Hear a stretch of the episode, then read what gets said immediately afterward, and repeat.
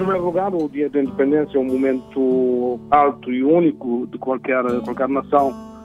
Eh, em Cabo Verde representa também um momento alto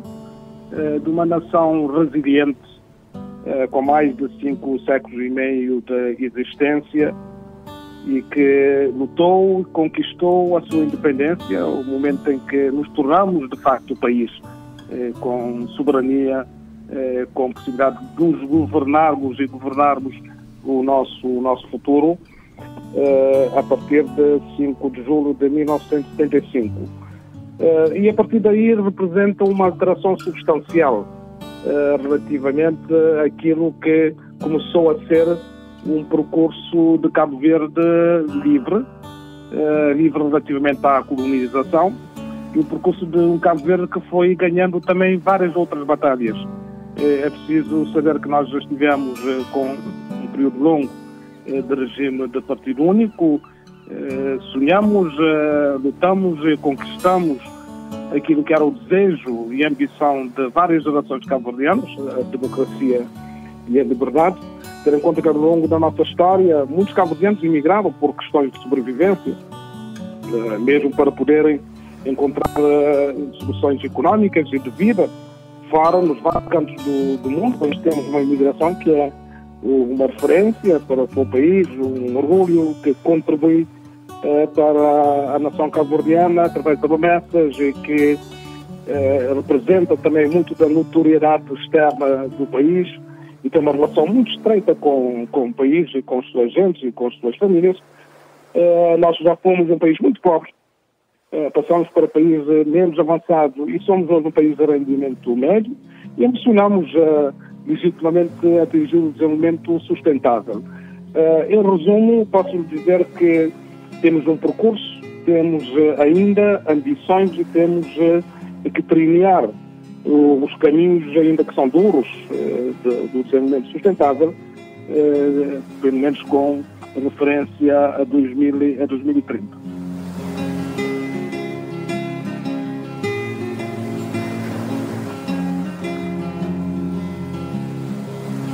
Nos grandes momentos, uh, a, independência é, é, um deles, por razões que eu já, que eu já disse.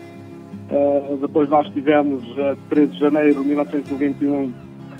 um outro grande momento, a liberdade de democracia e a democracia, uh, que altera de uma forma substancial aquilo que são as condições para aceleração do processo de desenvolvimento. e a partir daí fomos, de facto, consolidando de tal forma que a democracia cabo-verdiana hoje é uma referência uh, no, no, no, mundo. Uh, várias etapas foram sendo desenvolvidas, o país foi crescendo, uh, o rendimento per capita, quer dizer, o rendimento médio de cada cidadão cabo-verdiano, pelo menos em média,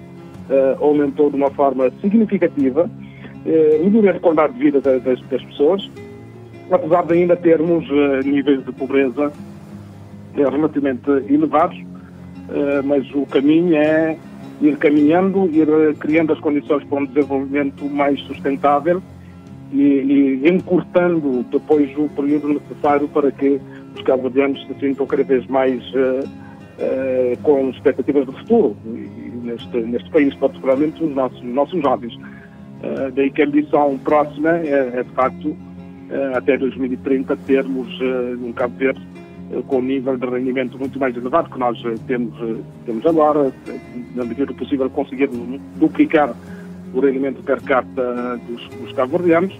porque isso depois representa melhor qualidade de vida, melhor capacidade de opção relativamente às suas escolhas de vida e também melhor, também menor, menor pobreza em termos, em termos gerais no, no, no país.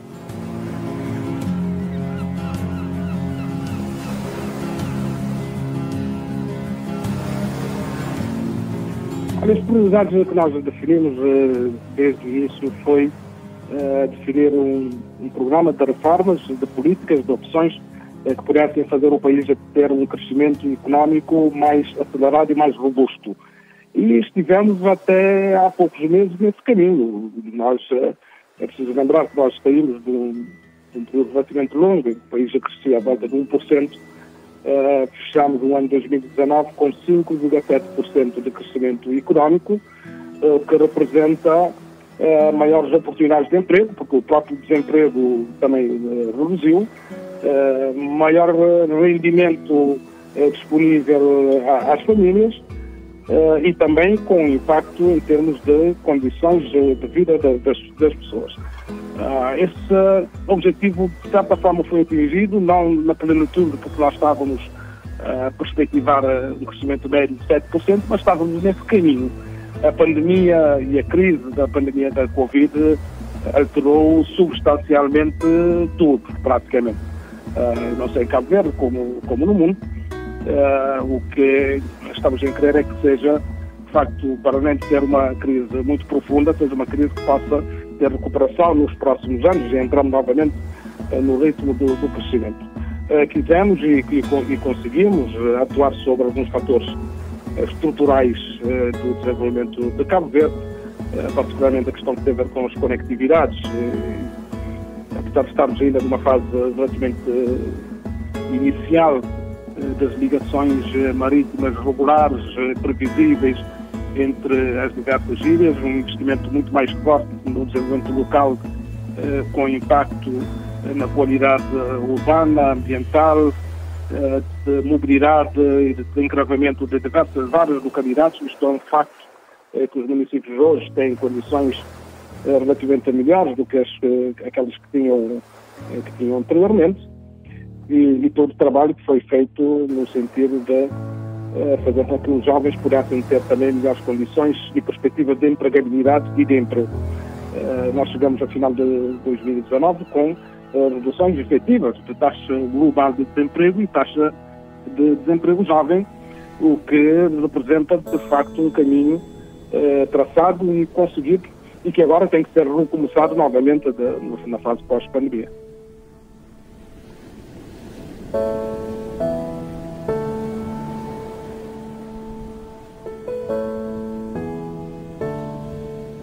Nossa democracia é, é respeitada no mundo e é, é interiorizada, uh, apesar de interiorizada em Cabo Verde pelos cabo-verdianos, uh, com uma melhor opção e não há alternativa melhor. Mas isso não significa que não possamos, não tenhamos a ambição de melhorá-la ainda mais. precisamos ainda de muito de melhorar a cidadania. não só nesse sentido, não só no sentido de reivindicação que as pessoas reivindicam, não só no sentido de uh, exposição dos direitos, uh, mas precisamos melhorar a, cidadania com responsabilidade cidadã, uh, participativa, com uma cidadania que começa em casa, passa pela escola e depois entra pela vida fora, relativamente àquilo que é a proteção do núcleo familiar relativamente à solidariedade, relativamente às responsabilidades intergeracional para com as outras gerações, esta é uma parte que tem que ser cultivada. Tem que ser cultivada porque valores eh, fazem diferença no percurso também das nações, porque cria ambientes mais ou menos favoráveis, uh, quer do ponto de vista económico, quer do ponto de vista social, quer do ponto de vista da paz social.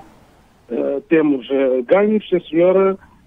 temos tido um percurso positivo, mas podemos e devemos fazer melhor nesse sentido. O Estado que também teve um percurso uh, interessante desde 75 até agora, a própria administração do Estado uh, tem ainda desafios grandes. precisamos de reformatar o Estado que recebemos de 75 até agora e torná-lo um Estado muito mais eficiente, um Estado que presta serviços dirigidos aos cidadãos e às empresas e às organizações com muito maior qualidade, muito maior rapidez uh, com muito maior sentido uh, de, serviço, de serviço público. Uh, portanto, são ainda desafios que temos, temos pela frente, mas eu estou convencido de que conseguiremos fazê-lo, conseguindo, nomeadamente através desta nova geração, é bem preparada tecnicamente, mas que precisa de um quadro institucional muito mais sólido. e isso são coisas também que se eh, que se ganham com, com tempo e com perseverança e com visão de desenvolvimento.